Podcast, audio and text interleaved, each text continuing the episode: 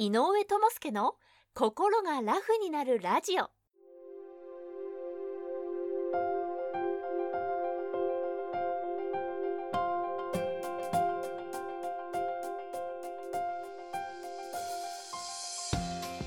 この番組は精神科医で産業医でもある井上智介が細かいことは気にせずに笑っていこうをテーマとして医学や心理学の側面から今すぐ使える心が軽くなるコツやスキルをお届けする番組です。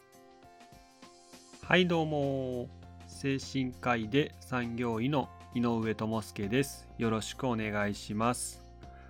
前回の放送でがん細胞についてお話しさせていただいたんですけどもまあその話の最後の方でまあいろいろ騙されて変な詐欺みたいな話に引っかからないでくださいねっていう話をさせてもらいました。そこで最近、まあ、偽医学とかとんでも医療っていうのが結構話題になってるんですよね。少し前に話題になったのはオゾンの点滴っていうのが話題になりました。もしかしたら聞いたことがあるよっていう人もいるかもしれませんけどもオゾン療法なんて言われまして方法としては、まあ、大体 100cc ぐらいのまあ、血液を取り出してそこにですね、まあ、医療用のオゾンっていうのを、まあ、気体なんですけどそれをまあ混ぜちゃって、まあ、活性化したですね、え、血液をまた体内に戻すっていう、まあ、治療方法なんですよね。で、えっと、これはですね治療の目的としては、まあ、免疫力をアップさせたり慢性疲労とか、まあ、肩こりとか、まあ、がんとかね、えー、動脈硬化とかアンチエイジングとかもう何から何まで効果が出るよなんていう話で歌ってたりするんですよ。まあ聞いてるだけでも確かにちょっとうさんくさいなというふうに思う人が大半だとは思うんですけども、まあこういうのがですね、まあ大々的に、えー、叫ばれててですね、本当にいいのかっていうので、まあこういうとんでも医療っていうのが少し話題になりました。まあ、そこでなんですけども今日はまあじゃあそういったとんでも医療とかに対してまあ井上はですねどういったふうに考えてるのかっていうのをお話ししたいなというふうに思います。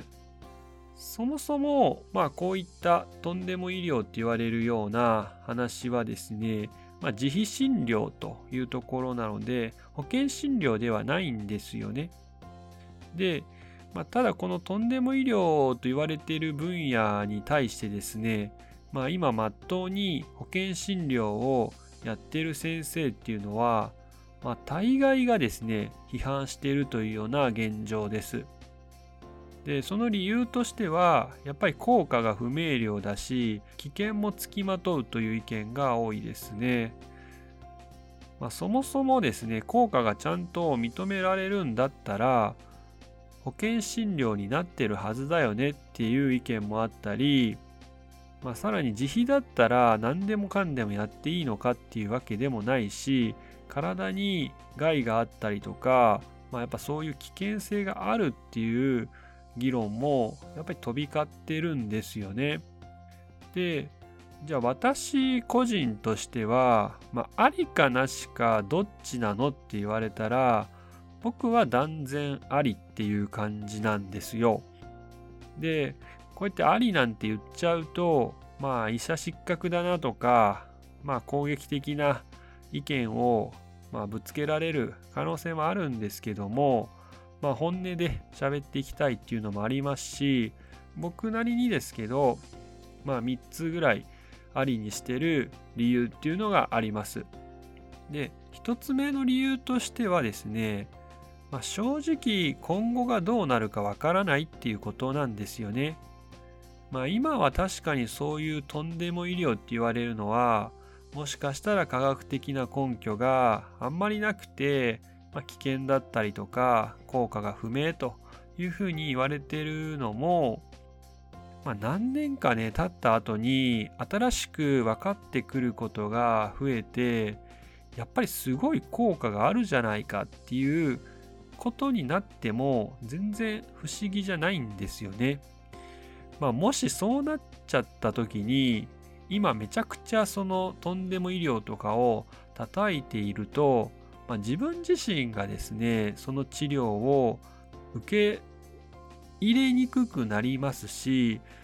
まあ、自分の治療の選択肢っていうのを失うことになるんですよね。これだけまあ時代の変化のスピードが速いのでもういつ何が覆るかっていうのは正直わからないですし、まあ、自分がねよく分かってないからとかよく知らないからっていうだけで全てを否定してしまうっていうのはとてももったいないと思ってるからこそ僕はまあ全てを否定することはないかなっていう感じです。で逆を言えば今は正しいとかこの治療は科学的根拠がありますよとか保険診療だから大丈夫ですよなんて言われてる治療法も10年後とかにはあの治療法は不適切だったよねで今はこっちの方が普通だよねって言われることもやっぱり十分想定しておかなければならないなというふうには思っています。2つ目の理由としてなんですけどもまあ、今の科学的根拠のある医療っていうカテゴリーの中でじゃあ全部が全部解決するかって言われたらやっぱりそうもいかないんですよね。精神科外来をやってると、まあ、今までですね、まあ、何十年と病院に通ってて、まあ、ありとあらゆる薬を使ってみたりもういろんな角度から治療をやってみたけど最初の方から症状としてはそんなに大きく変わってないっていう人もやっぱりいるんですよね。ある程度その症状と付き合っていくっていう考えがこうなると必要にはなるんですけどもまあじゃあそれだったら今医療と考えられてる枠組みの中ではやっぱり全てを解決することができないっていうのが実際だと思うんですよね。まあ、ただでももしかしたらその枠組みの外にはスパッと解決するような治療法っていうのが隠れている可能性もあるなとは思っています。3つ目の理由としては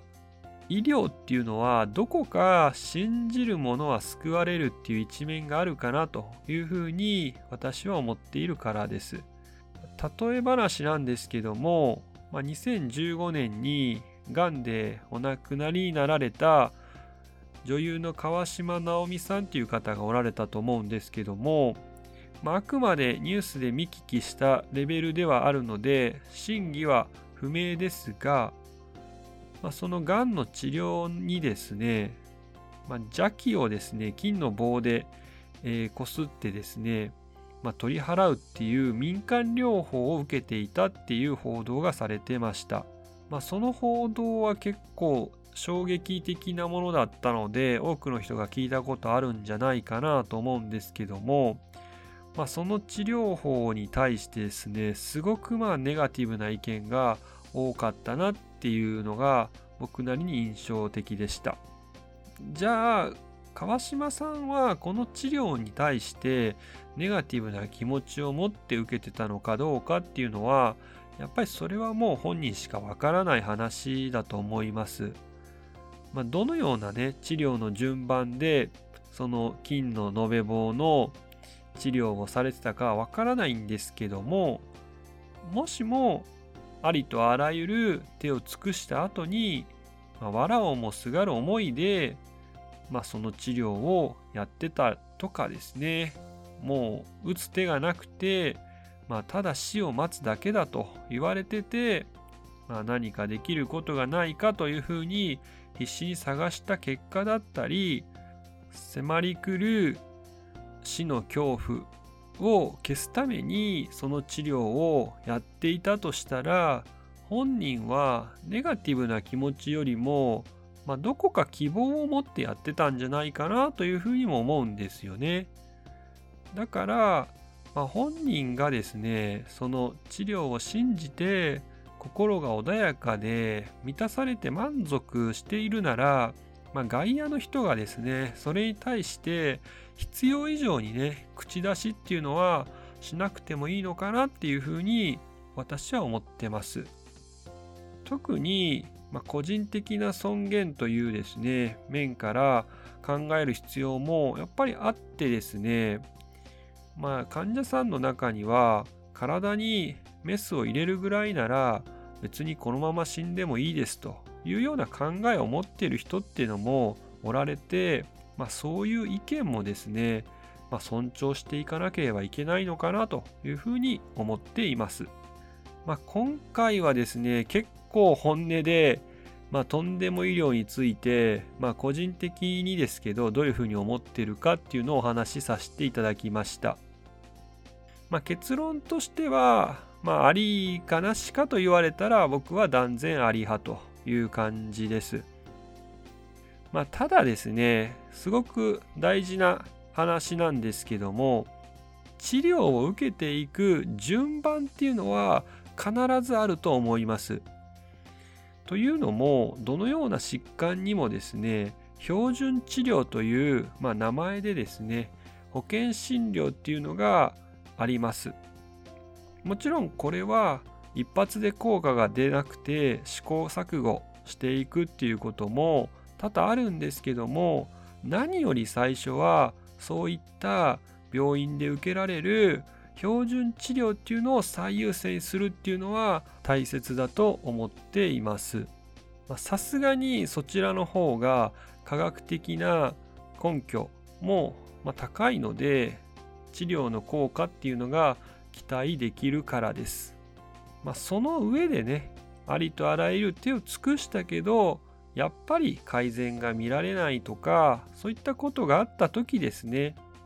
自分が満足できて、自己責任の範囲で、そういった